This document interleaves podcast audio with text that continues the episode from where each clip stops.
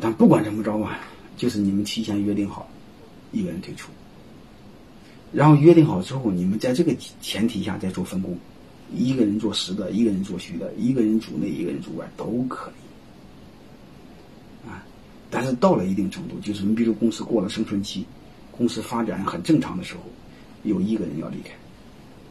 就是说白了，在经营层面一定让一个人说了算。你们约定的时间越早越好，最起码创业那一天就要开始。嗯，你比如我管什么，你管什么，你管打杂的，啊，或者你擅长你做你擅长的，不管怎么着，就是一实一虚，啊，以内以外，就是一个人为主，啊，到了一层一个人离开，离开当然有一种有一种方法去别的单位，还有一种回家，好好养孩子生孩子。我的很多同学开玩笑的说：“我怎么把我老婆搞回家呢？我就让她不停多生孩子，孩子生的多了之后，他就忙不过来，他就回家了。但但是你们的招儿哈，我不管，给你们建议。那你说他不愿意生孩子怎么？不愿意生孩子，你开建议一招，你可以明升暗降。我说的是经营层，我没说不离开，呃，我没说是离开公司。我说大家听明白意思没？你成立一个董事会，让他到董事会层面去，或者你成立一个监事会，让他做监事会主席，这不就明升暗降吗？最起码经营层面、总经理层面是你说了算。”你董事会一年才开两次，那会上他怎么胡说八道那是他的事对吧？在经营层面上，没人给你，没人没没没没人干涉你不就得了吗？而且在经营层面，夫妻两个的时候最容易被小人利用。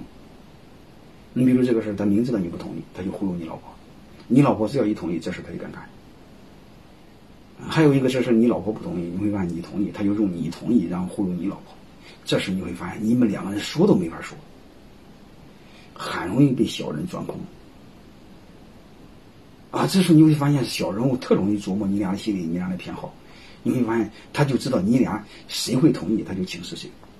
你说这事怎么办？非常麻烦。所以我建议你们为了公司好，也要提前离开，好吧？越早越好。然后离开了之后，刚才我说那个，第一个真的回家，第二个做个虚职，你比如做公司的审计了，到董事会了，到监事会了，啊，都可以，好吧？至于董事会。怎么治理结构怎么做，董事会怎么做，有机会再和大家去分享。然后最后呢，就是防止你们俩离婚了或者婚姻发生变故呢，呃，变故呢，你们降低你公司的散伙风险，怎么做呢？你们家族的股权就是一定要做信托，啊，就是你分下来白分了，把股份分了，股份分了，你会发现你们相互的重组家庭毁了，这家公司控制权就没了。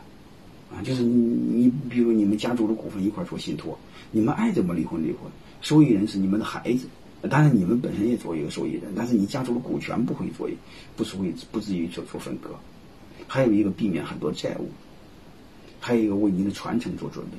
说白了，这家企业的控制权永远在你家族手里，而不是因为你后代或者你们婚变，啊，让你们这个家族失去控制权。好吧，当然这样的案例很多很多了。你比如龙湖地产那个、那个、那个、那个、那个吴亚军，是吧？和她老公离婚，她就提前做了信托。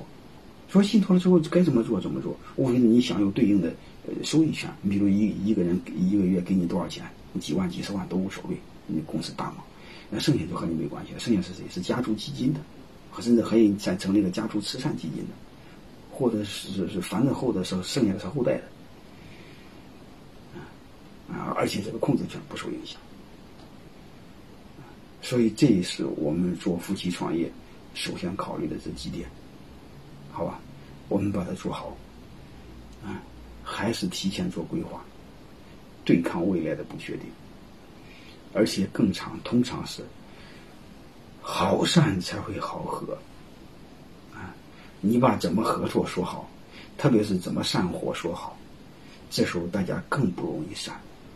因为大家心里的预期都很明确，啊，而且不会是心里的预期不明确、不确定，这时候人都很紧张，人都特喜欢抓权力，啊，如果他有什么有多少都说得很清楚，所以他就没必要再争了，争什么争呢？争也就这些，不争也就这些，所以内心不就变得很坦然了，啊，所以我就想说，夫妻创业提前把该说的都说好，有好处我们就用它的好处。有不好处，我们就提前做好规避，好吧？我们多数草根创业还都是夫妻创业，啊，我建议大家好好思考，啊，我们一起把我们企业发展的更好，嗯，把我们这个家族经营的更好，把我们的婚姻经营的更好。